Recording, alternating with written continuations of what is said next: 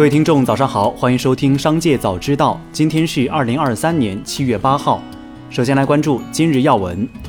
从多家国有大行和股份制银行了解到，目前银行大额存单年化利率普遍以二和三字打头，但不少民营银行的大额存单年化利率仍稳居高位，最高可达百分之三点八五。无论是国有大行还是民营银行，大额存单在当下都颇为抢手。利率较高的三年期大额存单更是一单难求。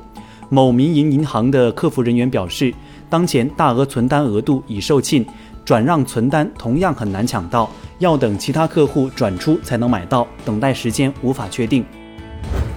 知情人士称，特斯拉上海超级工厂部分电池生产工人正遭到解雇。一些有助于取代电池生产线上人工的自动化设备正处于设计和施工阶段。另据报道，预计特斯拉上海工厂一期电池车间裁员比例将超过百分之五十，而相关设备将拆除或转移。两名特斯拉上海工厂车间员工证实了裁员这一消息，但他们并不清楚裁退比例。特斯拉中国没有回应置评请求。再来关注企业动态。近期因有履行能力而拒不履行生效法律文书确定义务，家乐福中国关联公司家乐福管理咨询服务有限公司被两次列为失信被执行人，并被两次限制高消费，涉及案件分别为仲裁案和不当得利纠纷案。风险信息显示，该公司存在多条被执行人信息，被执行总金额超过两百一十八万元。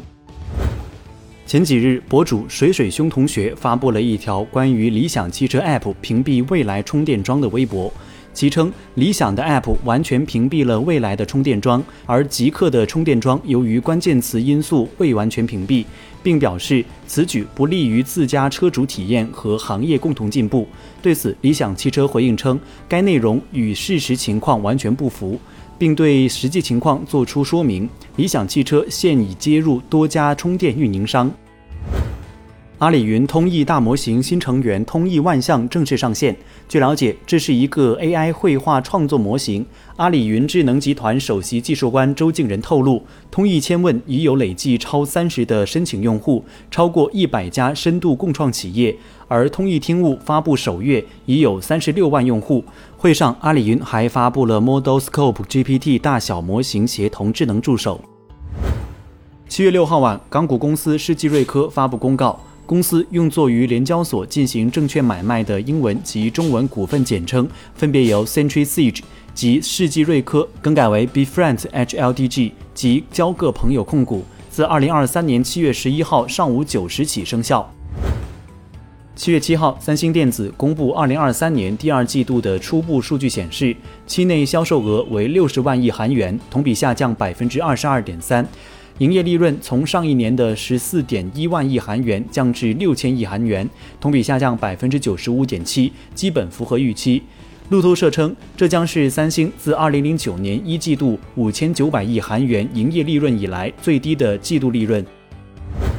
特斯拉官方微博宣布，七月七号起升级 Model 3和 Model Y 引荐奖励，成功引荐好友下定并提车，购车人可获三千五百元引荐奖励及九十天 EAP 免费试用权，引荐人可享七千积分奖励，可兑换超充额度、儿童学步车等。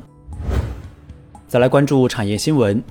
暑运大幕开启一周，多地机场、火车站人流井喷。数据显示，暑运前五日国内机票订单达到历史新高，出境机票订单同比增长六倍。国内出境订单机票含税均价较二零一九年同期分别增长百分之二十一、百分之二十二，国内机票均价达一千零三十二元。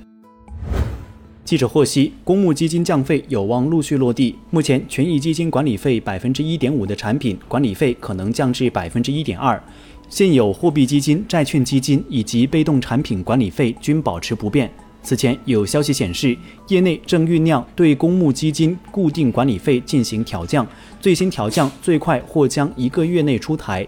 一位接近监管的公募人士表示，目前有关部门已基本明确了公募产品固定管理费调降事宜，并与部分公募机构高管沟通，预计不久就会出炉。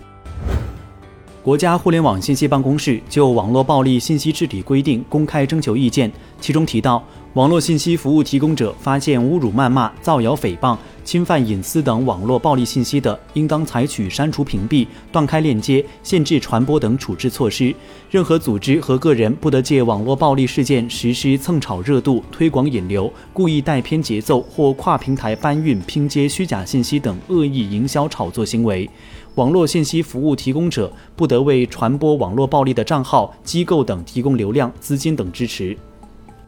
以上就是本期《商界早知道》全部内容，感谢收听，下次再见。